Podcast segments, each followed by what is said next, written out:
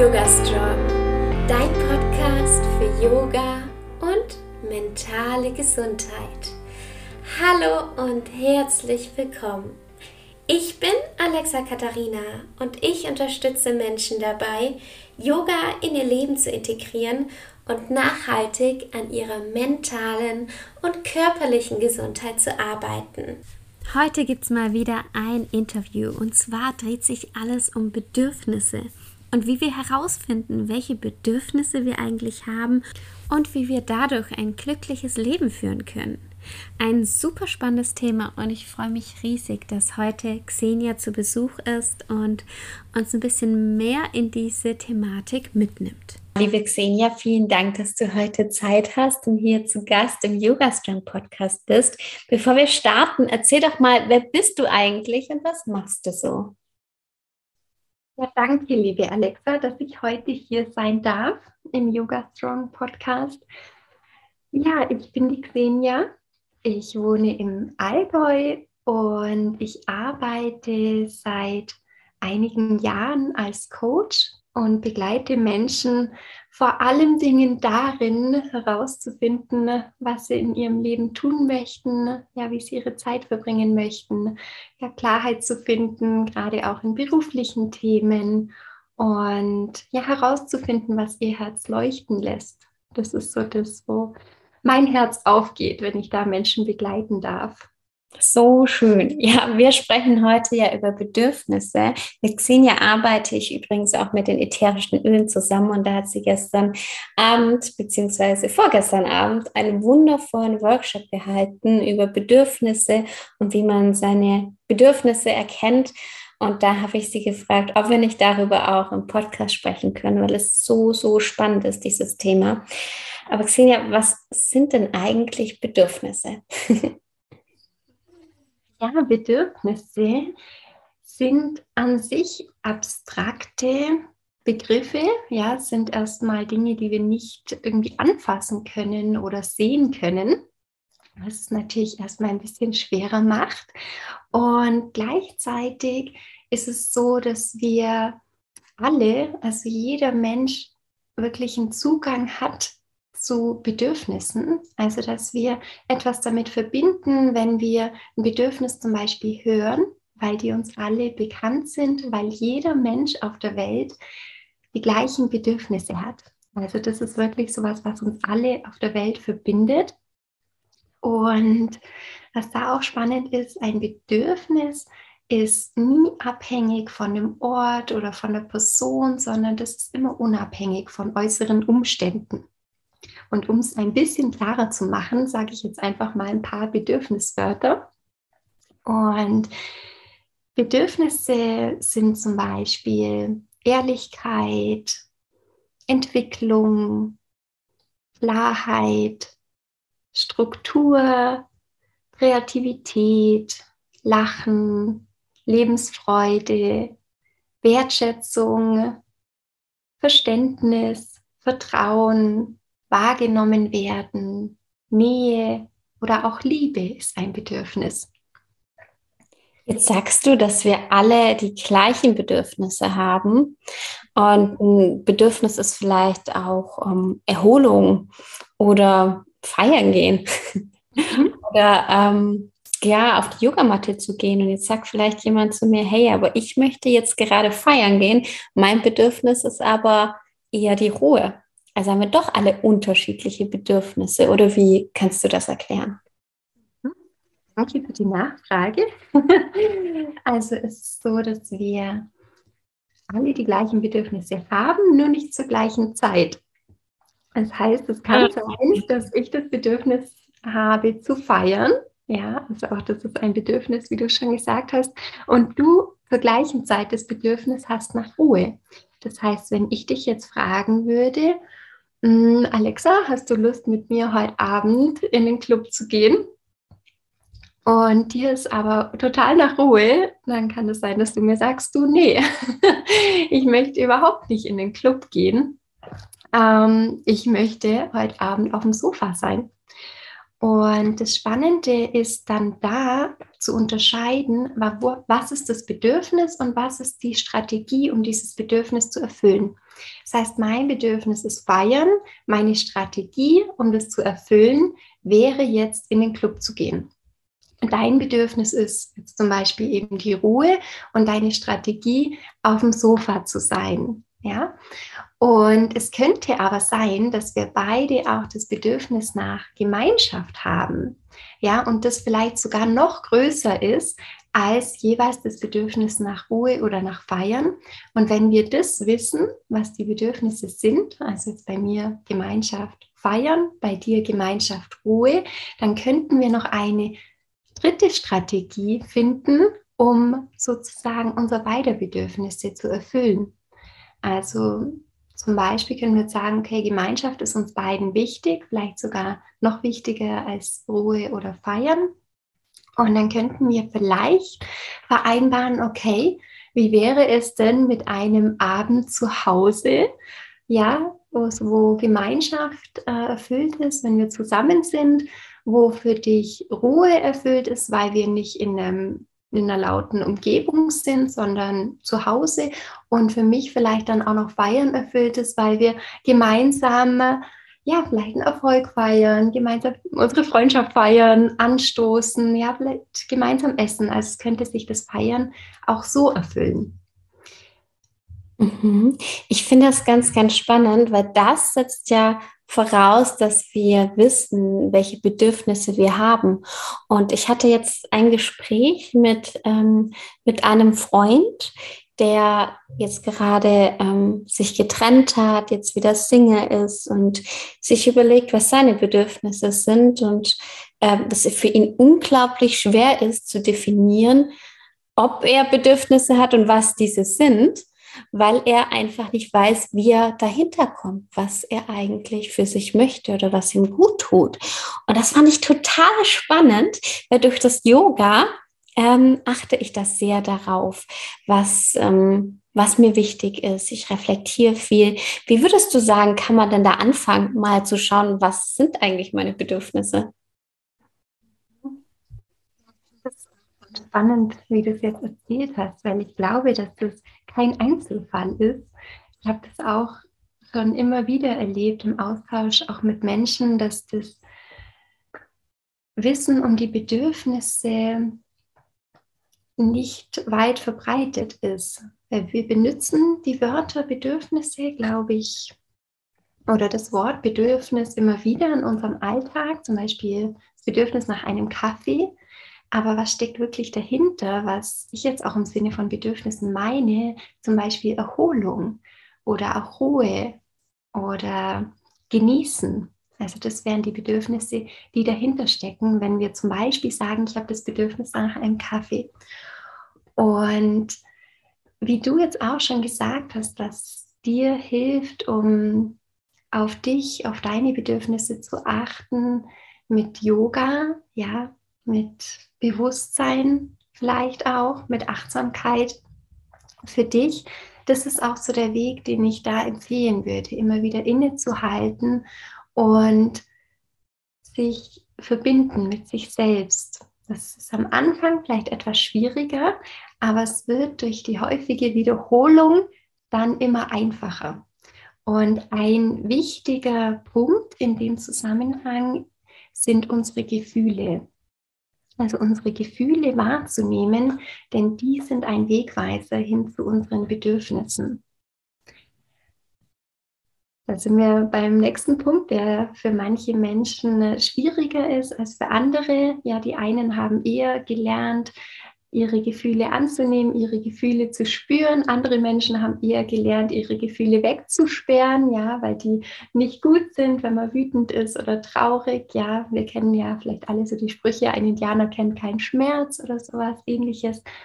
Und auch da ist es vielleicht erst ein bisschen schwieriger, mit den Gefühlen in Kontakt zu kommen, aber es lohnt sich sehr, weil das dann uns aufzeigt, was ist in uns lebendig.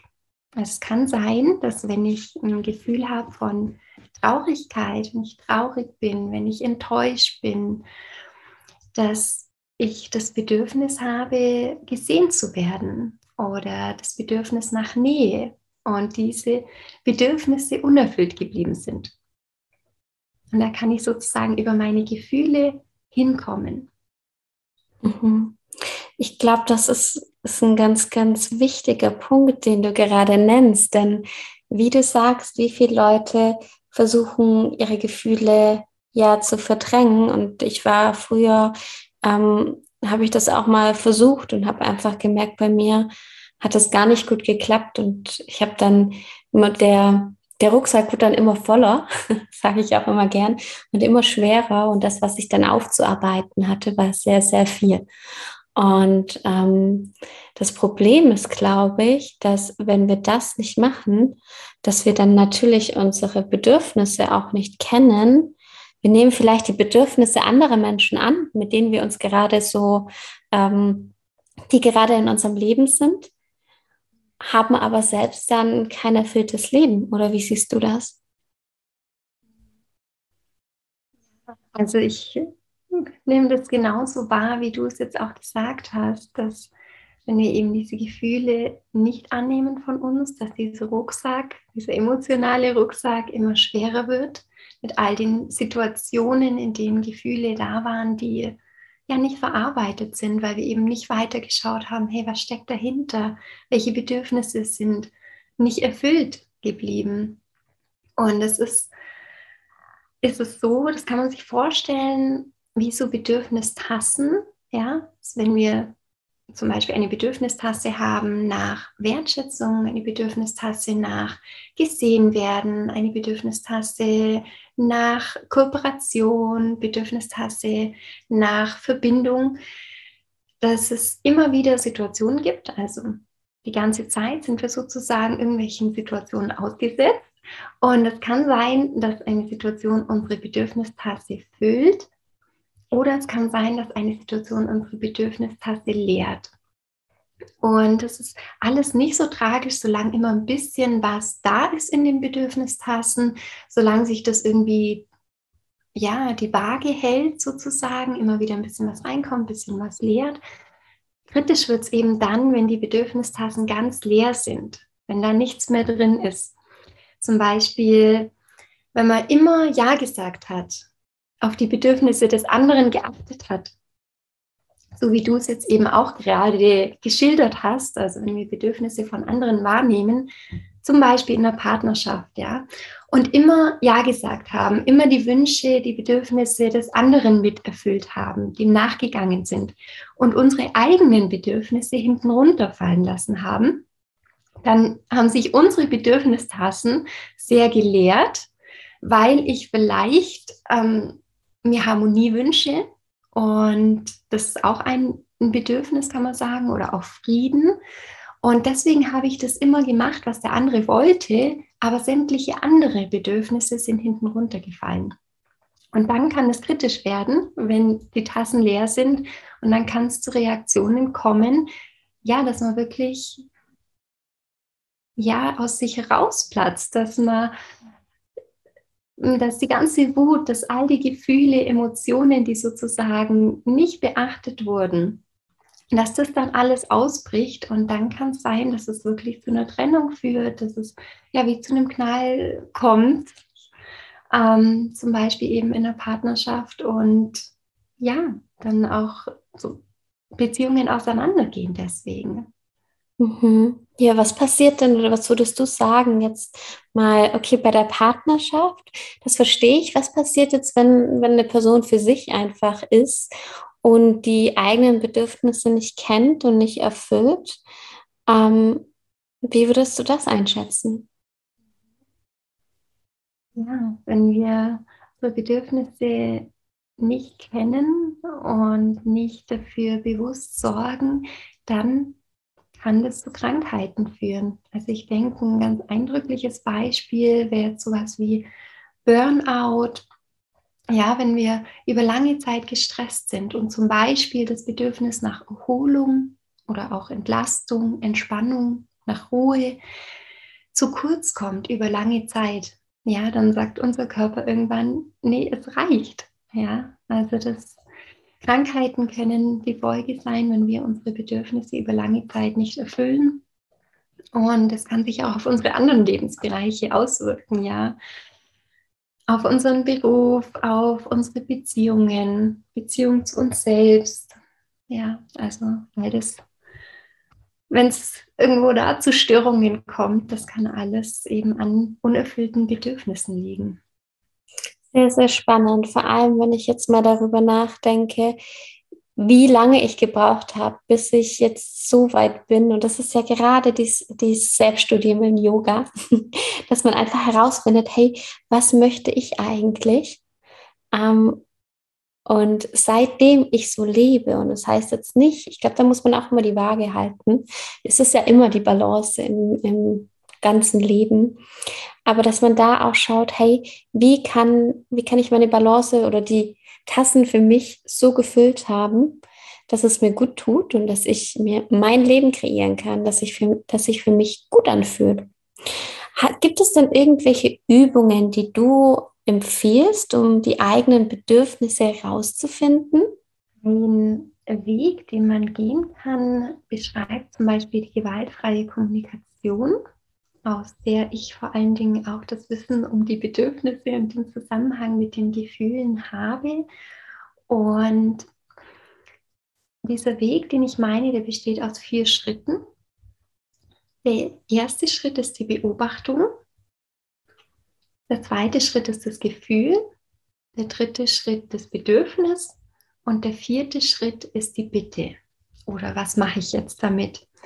Und ich kann, wenn ich merke in einer Situation, hm, da geht es mir jetzt gerade nicht so gut damit oder ich bin unzufrieden, ich bin wütend, enttäuscht. Also wenn ich irgendein bisschen was von dem Gefühl erahne, ja, also wenn es tendenziell unangenehm in mir ist, dann habe ich die Möglichkeit, zum Beispiel diese vier Schritte anzuwenden und eine Situation genauer unter die Lupe zu nehmen.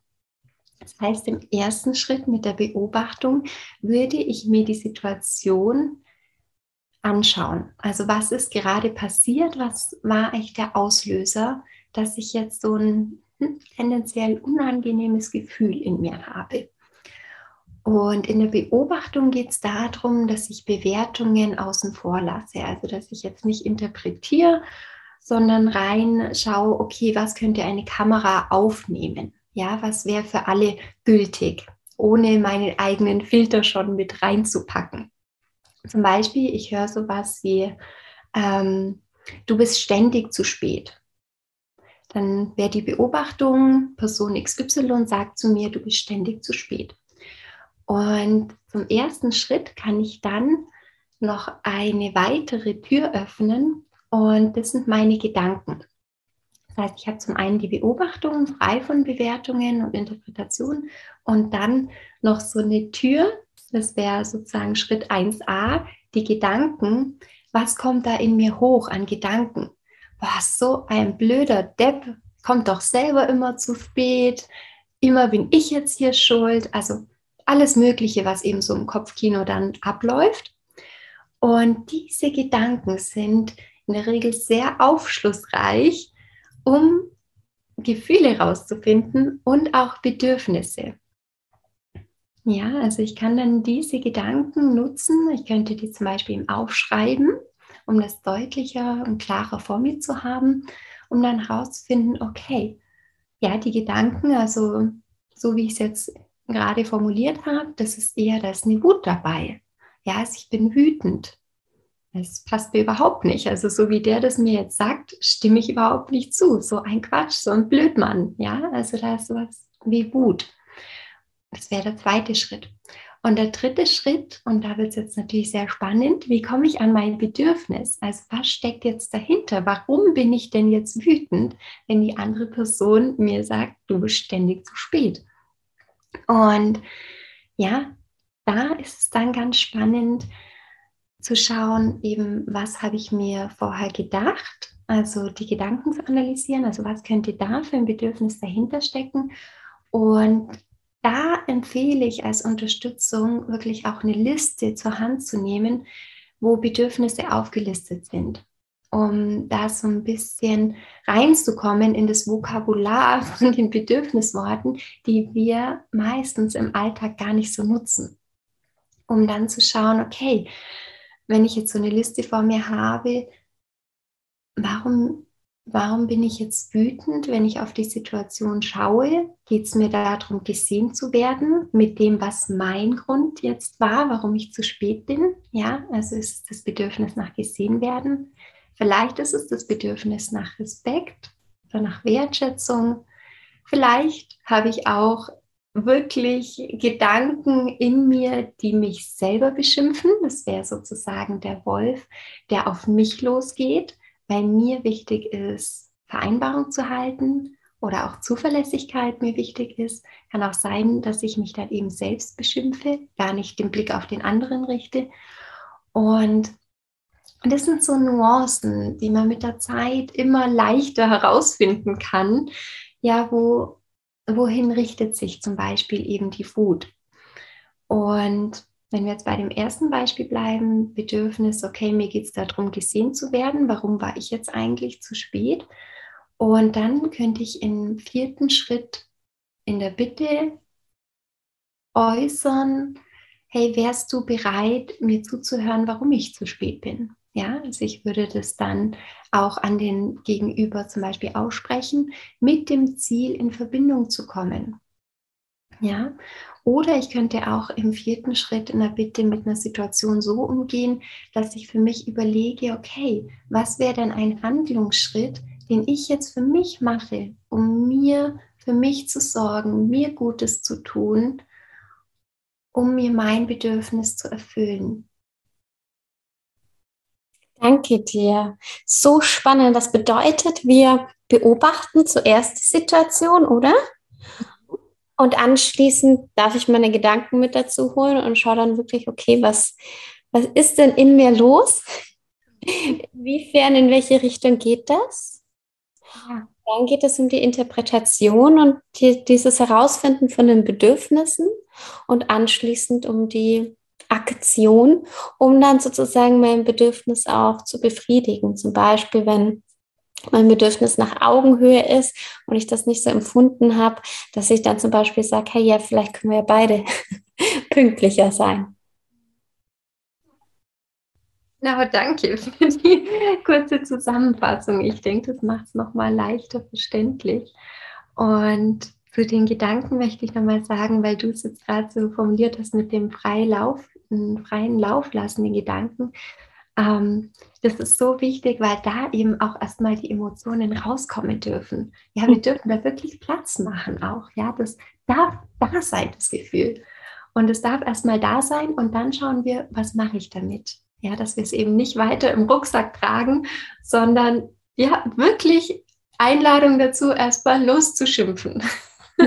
vielleicht nicht direkt auf die andere Person oder vor der anderen Person, sondern mehr so im Sinne der, ich kläre es erstmal für mich, aber ich lasse es raus. Mhm. Ja, ich, ich fresse es sozusagen nicht in mich rein, in Anführungsstrichen. Ja. ja. Ja, danke dir fürs Teilen. Ja, richtig, richtig spannend. Und ja, ich hoffe, ähm, dass diese Podcast-Folge viele Menschen inspirieren konnten, mal so ein bisschen in sich hineinzuhören und zu schauen, hey, was fühle ich eigentlich und was sind meine Bedürfnisse? Ja, liebe Xenia, wenn man sich mit dir vernetzen möchte, wo findet man dich denn? Finden zum Beispiel auf Instagram unter meinem Namen Xenia Engelberger. Ich habe auch eine Webseite, heißt genauso. Xenia-Engelberger ist es in dem Fall. Und ja, da kann man mich gerne kontaktieren, mir schreiben und ich freue mich. Ich freue mich immer, wenn ich Nachrichten bekomme von Menschen, die ja, die sagen, hey, fand ich spannend oder ich habe da noch eine Frage, ich möchte da noch irgendwas wissen. Freue mich immer sehr über Austausch und Kontakt. Ja, danke dir vielmals. Ja, ähm, ich verlinke auch wieder alles unter dieser Podcast-Folge. Also schaut da einfach direkt vorbei, klickt drauf und schaut, ähm, ja, was die Xenia sonst noch so im Angebot hat und was sie so teilt. Super spannend. Das lohnt sich auf jeden Fall. Ja, Die nächste Podcast-Folge kommt schon nächsten Montag um 7 Uhr morgens wieder online. Xenia, vielen, vielen Dank für deine Zeit und dass du heute hier warst. Danke dir, Alexa, dass ich hier sein durfte und wir uns ausgetauscht haben. Ja, sehr gerne. Bis bald und Bis bald.